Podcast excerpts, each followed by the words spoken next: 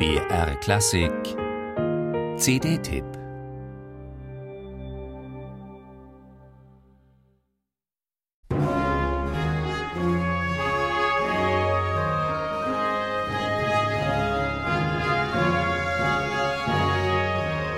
Johann Melchior Molter, Hofkapellmeister an der Karlsruher Residenz, gilt als der italienischste unter den deutschen Komponisten seiner Zeit.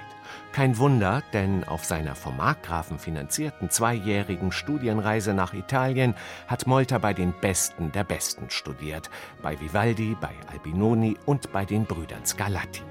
Die sonnendurchflutete Musik, die Molter danach in Karlsruhe komponierte, hätte durchaus auch in Venedig oder Rom entstanden sein können. Das gilt auch für Molters Konzerte für Naturhorn und Naturtrompete, die das Ensemble Fiorita gerade in vorbildlicher Weise eingespielt hat.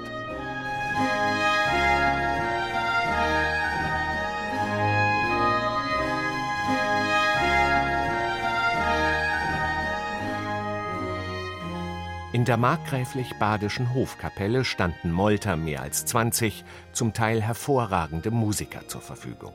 Deshalb hat er rund 100 Konzerte für die unterschiedlichsten Soloinstrumente komponiert. Seine Barockkonzerte für Naturtrompete und Naturhorn zählen mit zu den schönsten seines umfangreichen Werks. Musik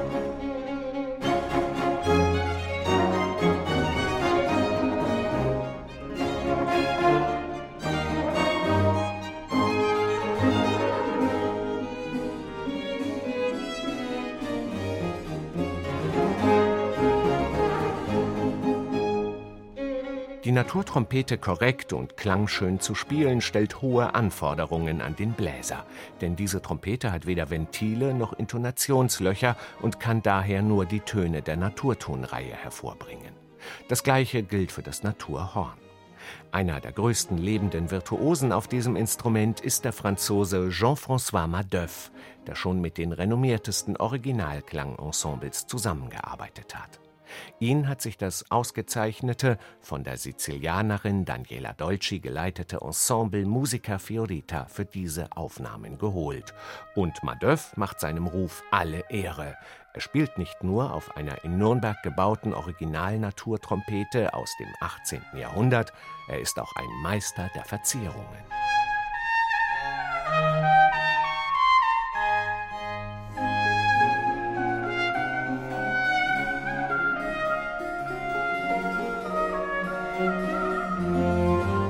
Klangschön, hochvirtuos, beseelt, geschmackvoll und auf dem neuesten Stand der historischen Aufführungspraxis.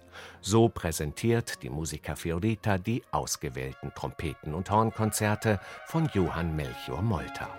Die mehr als 20 Musiker des Ensembles, die allesamt an der berühmten Schola Cantorum Basiliensis studiert haben, sprechen dieselbe musikalische Sprache und streben ein gemeinsames Klangbild an. Und das hört und spürt man. Musik